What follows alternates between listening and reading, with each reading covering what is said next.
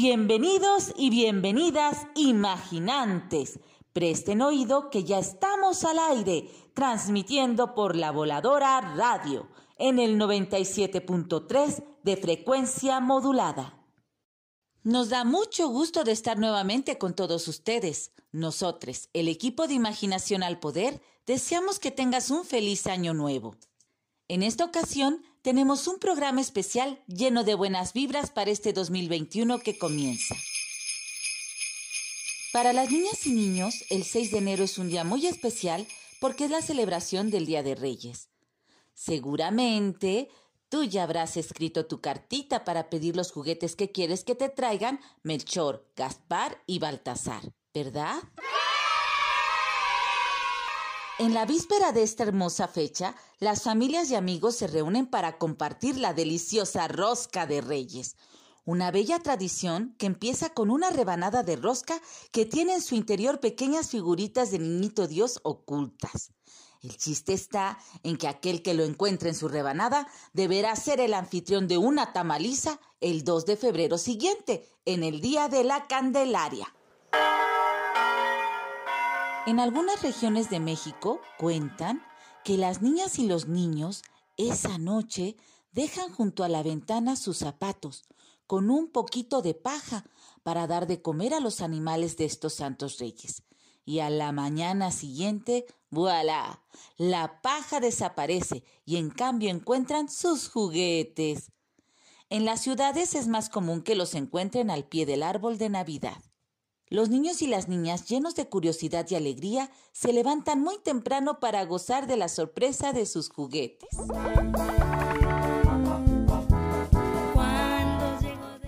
Ah, los juguetes divertidos e indispensables para el juego. Jugar es parte de la alegría y de la vitalidad de las infancias. Con los juguetes se pueden imaginar mundos fantásticos y originales. En esta ocasión, nuestra Imaginave nos llevará a un recorrido por la historia del juguete en México. ¿Estamos listos y listas? Abróchense los cinturones y aborden nuestra Imaginave que esto está por comenzar. 5, 4, 3, 2, 1. ¡Despegamos!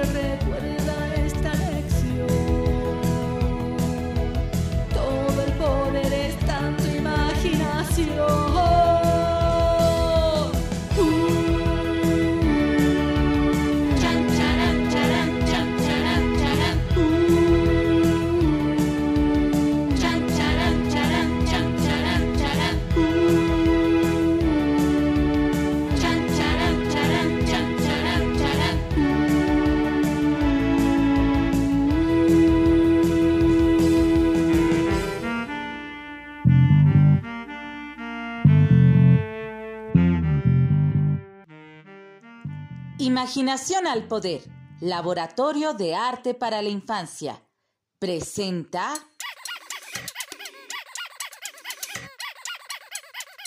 Los mágicos juguetes de todos los tiempos.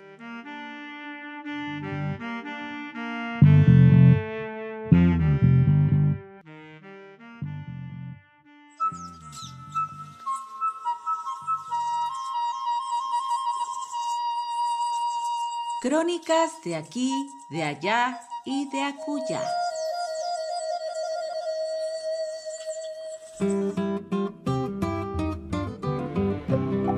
Eduardo Mateos Moctezuma, arqueólogo y antropólogo mexicano, creador del proyecto del Templo Mayor, dice, cualquier objeto es un juguete en las manos de las niñas y los niños. Y tiene razón, coincide con el poeta hindú Rabindranath Tagore con su poema Juguetes, que dice así. Qué feliz eres, niño, sentado en el polvo, divirtiéndote toda la mañana con una ramita rota. Sonrió al verte jugar con ese trocito de madera. Estoy ocupado haciendo cuentas y me paso horas y horas sumando cifras. Tal vez me miras con el rabillo del ojo y piensas, ¿Qué necesidad perder la tarde con un juego como ese? Niño, los bastones y las tortas de barro ya no me divierten. He olvidado tu arte. Persigo entretenimientos costosos y amontono oro y plata. Tú juegas con el corazón alegre con todo cuanto encuentras. Yo dedico mis fuerzas y mi tiempo a la conquista de cosas que nunca podré obtener. En mi frágil barca pretendo cruzar el mar de la ambición y llego a olvidar que también mi trabajo es solo un juego. Niños y niñas de todos los tiempos y regiones transforman el entorno haciendo los juguetes con su imaginación para sus juegos. En las zonas arqueológicas del México antiguo han encontrado figurillas de animales trastecillos y objetos parecidos al valero hechos con los materiales de la región. Sin duda, la pelota ha sido el juguete preferido de todos los tiempos y en todo el mundo. Las primeras pelotas fueron hechas de caucho o de hule. Actualmente, el juego de pelota más popular es el fútbol. Los partidos de fútbol han significado motivo de encuentro entre los países, algo muy parecido al de las Olimpiadas. El mundial más reciente fue el que se realizó en Rusia en el año de 2018. El Mundial de Fútbol tiene su origen en el año de 1928, cuando el presidente de la Federación Internacional de Fútbol, Jules Rimet, comenzó a organizar la primera edición de la Copa Mundial de Fútbol, teniendo a Uruguay como el país anfitrión, haciendo de este magno evento parte de su celebración del centenario de la independencia, esto es en el año de 1930. En Tula, el Tajín y en Chichen Itza tenían una notable afición por el juego de pelota, hasta que fue prohibido por el obispo Torquemada en el siglo XV, pero a pesar de eso ha sobrevivido hasta la actualidad. Hay que pasar la bola por el agujero. ¿Qué agujero? Ese agujero. Es imposible, perderemos. Un dios nunca. Este juego de pelota consiste en que los jugadores deben pasar el balón de hule por un anillo de piedra situado en las paredes laterales, a gran altura del piso, para lo cual deben dar fuertes golpes al balón con la cadera, aunque en algunas regiones de Mesoamérica se utilizan los antebrazos o un mazo. Los juegos fueron parte de las prácticas religiosas, por lo que algunos de estos partidos implicaban el sacrificio de los perdedores. En el mural de Tepantitla, en Teotihuacán, se aprecia un gran número de personajes involucrados en diversos tipos de juegos, juegos como el Totoli o Totoloki, muy similar al boliche actual, el Sonecali, una recreación de duelos de espada con ramas, el Totoloque, algo similar al avión pintado en el piso con sus tejas, el matlatema o la matatena, un juego de destreza que consiste en lanzar la pelota hacia arriba y con la misma mano agarrar las matatenas conforme al número de la ronda. La mayoría de los juegos de mesa fueron traídos por los colonizadores europeos, adaptaciones de juegos de Egipto, China, India y posiblemente de la antigua Mesopotamia. Entre ellos se destaca la lotería y el ajedrez. Varios juegos de Mesoamérica aún se practican en la actualidad, como el trompo y el yo-yo. Este fue uno de los preferidos hasta finales de la Revolución. Otro juego muy popular fue el Macalotonsi, algo parecido a la víbora de la mar, pero más bien al juego de las coleadas. ¿Lo conoces? Es un juego en el que todos se sujetan de las manos y deben correr y girar, hasta que se vayan desprendiendo uno a uno los que están en la cola. ¿Lo has jugado en el recreo? Es fantástico. Otros juguetes muy populares en diferentes zonas del país son los muñecos hechos de trapo o con hojas de palma y maíz. Con la industrialización, los juguetes empezaron a ser hechos en plástico y de baterías alcalinas. Algunos luchadores populares en televisión y en cine fueron representados en figuras de acción de plástico. Lo mismo pasó con las muñecas de trapo. Fueron sustituidas cuando se popularizaron las muñecas Barbie y otras que realizaban diferentes acciones y podían moverse solas. Actualmente los juguetes automatizados y los videojuegos ocupan el interés de las niñas y los niños. Y es que en realidad los juguetes artesanales han perdido terreno desde hace unas cuatro o cinco décadas. El escritor e investigador Carlos Espejel considera que los juguetes artesanales constituían verdaderos instrumentos de juego, diversión y entretenimiento para los niños y las niñas, por sus propias limitaciones técnicas. El juguete entonces permitía a la imaginación infantil complementar y dar sentido a su juego. ¿Estás de acuerdo con esto? Tal vez es parte de la nostalgia por los juegos y los juguetes que tu mamá y papá jugaban cuando eran niños. Aunque sin duda sí es fundamental preservar estos juegos, porque son de invaluable tradición y forman parte de la cultura mexicana. Pregúntale a tu mamá y a tu papá, a tus abuelitas y abuelitos, tías y tíos, ¿Cuáles eran los juegos y juguetes que más les gustaban cuando eran chicos como tú? Tal vez hasta conserven algún juguete de su infancia en su ropero. ¿No sería fantástico?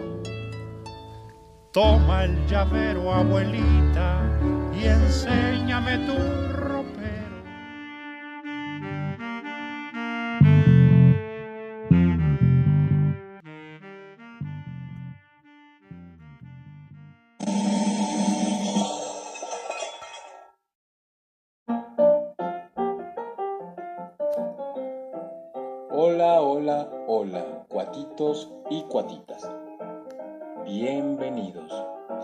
soy Andrés Calderón, Andy, y yo cuento. ¿Tú cuentas? Ella cuenta. Nosotros contamos. Ah, pero eso sí, cada quien su cuento.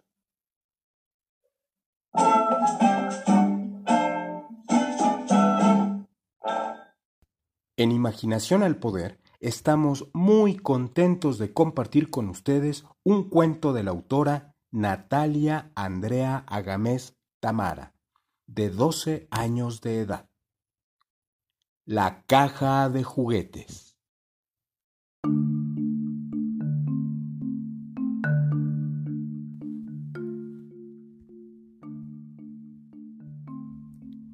Este era un día soleado y en un rincón del cuarto, en una vieja caja de juguetes, se escucharon voces. Sí, voces.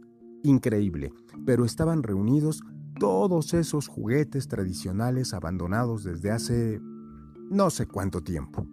Y estaban hablando muy preocupados. La muñeca de trapo de trenzas negras y ojos claros decía con una delicadita voz, ¡Qué tristeza! Los niños de esta casa ya no quieren jugar con nosotros. Mira el trompo de Andrés. ¿Se ha engordado por falta de actividad? El oso de Verónica no sonríe y se le ve pesado. ¿Y qué se diga de los carros de los primos? Los estacionaron para siempre en este lugar. Entonces habló un regordete y rojo balón. y preguntó muy tranquilo. Entonces, ¿con qué se divierten los niños hoy? El tierno oso abrió lentamente sus pesados ojos y con una voz ronca respondió. Los niños se divierten con juegos peligrosos. Juegan a la guerra, tiran patadas y juegan todos esos juguetes que hacen daño. La pirinola respondió. Creo que estás exagerando. Yo vi uno de esos juguetes y no hacen daño. Las pistolas no disparan y las espadas no cortan porque no tienen filo.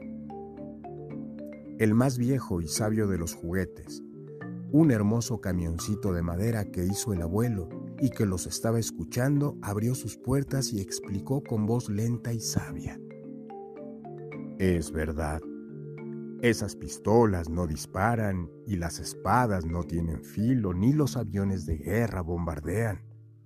Pero estos juguetes sí hacen daño porque despiertan en las mentes de los niños malos pensamientos y malas acciones.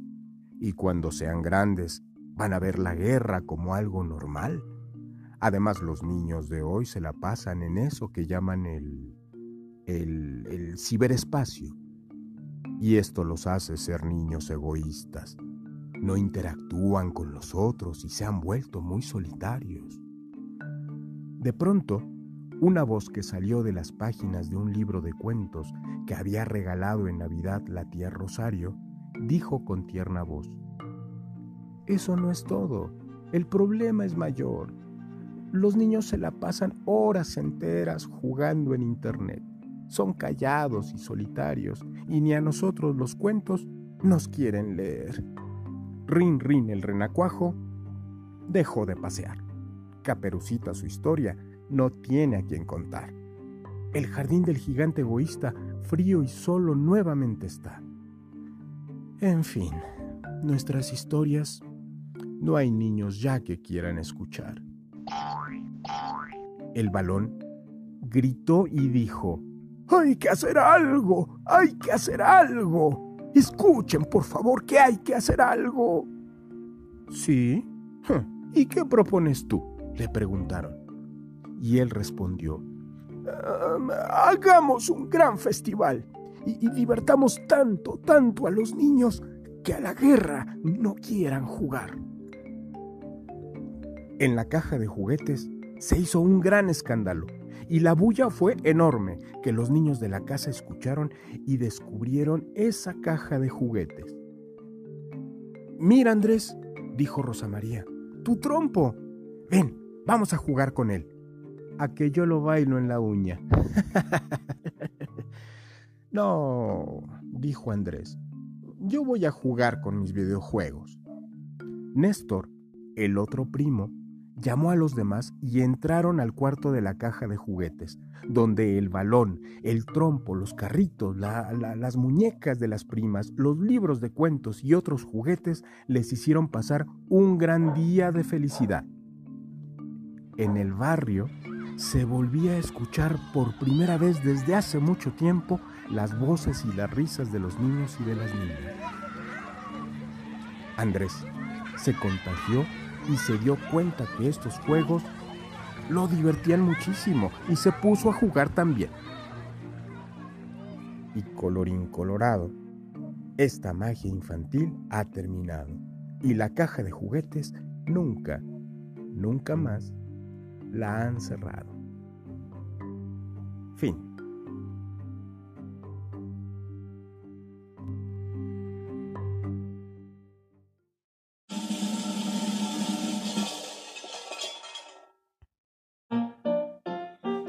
Pues bien, cuatitos y cuatitas, gracias por escucharnos y hasta la próxima.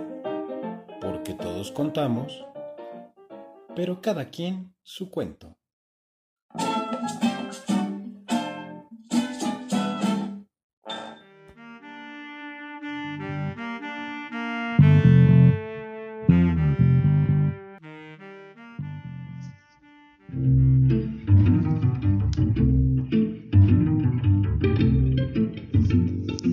Bienvenidos y bienvenidas a su tiendita de la esquina.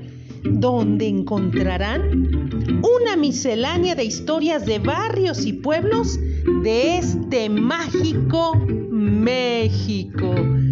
Acompáñame.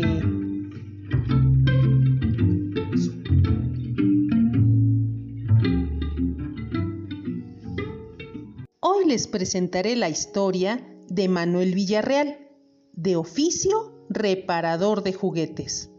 Su andar es común en tianguis viejos y llenos de polvo, donde sobre costales o bolsas de plástico venden juguetitos olvidados, descascarados, sin pintura, rotos. ¡Se vende! ¡Se vende! ¡De a cinco pesos! Cada muñequito, artefacto o vestido cuesta de 3 a 5 o 10 pesos. Y entonces con su ojo conocedor, los compradores se llevan a los superhéroes de plástico que alguna vez rescataron a muchos niños del peligro en esa infancia llena de leyendas inolvidables.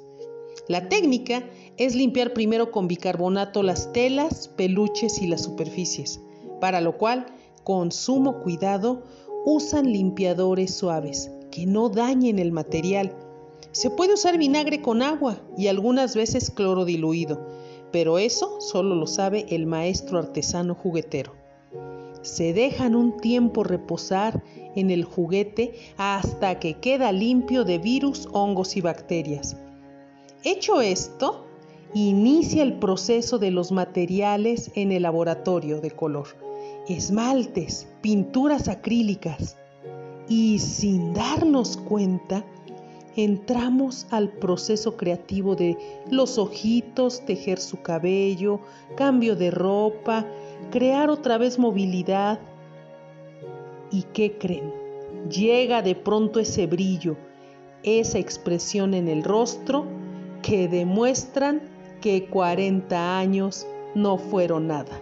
A veces Manuel Villarreal escucha, como viajando en el tiempo, las carcajadas de otros niños y las aventuras alrededor de los árboles en los parques o en esos lugares secretos donde cada superhéroe cuidaba a su niño y niña. Pero ¿quiénes compran estos juguetes? Adultos, que como a todos los niños les gusta recordar ese lejano 6 de enero. ¿Y cuáles son los juguetes más pedidos? Nos dice Manuel Villarreal que las piezas de la casita del árbol y la guerra de las galaxias, pero también Scooby-Doo y las caricaturas de los Picapiedra y Don Gato, sus juguetes, pues. ¿Y juegan con esos juguetes los adultos? Sí, claro, y juegan mucho. Les gusta dormir viendo los juguetes, como si con ellos recordaran los besos de buenas noches que les daban sus padres. Y hasta aquí la entrevista al reparador de juguetes José Manuel Avilés Villarreal.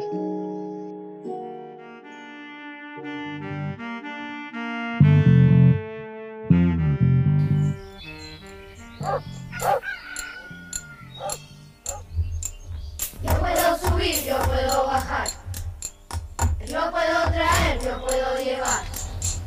Puedo ir y venir, puedo fabricar, puedo desarmar, puedo construir, yo puedo cargar, puedo martillar, puedo recortar, yo puedo crear, yo puedo crear, yo puedo crear. Y quiero brillar jugando, jugando aprendo,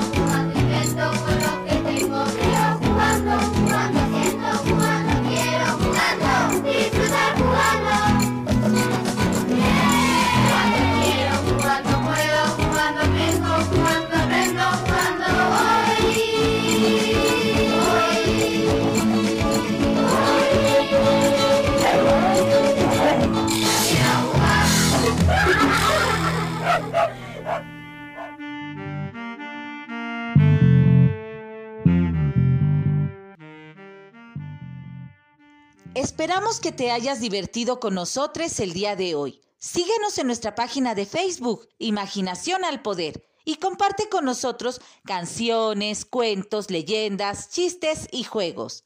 Ya lo sabes, tenemos una cita por esta misma emisora, La Voladora Radio, en el 97.3 de frecuencia modulada.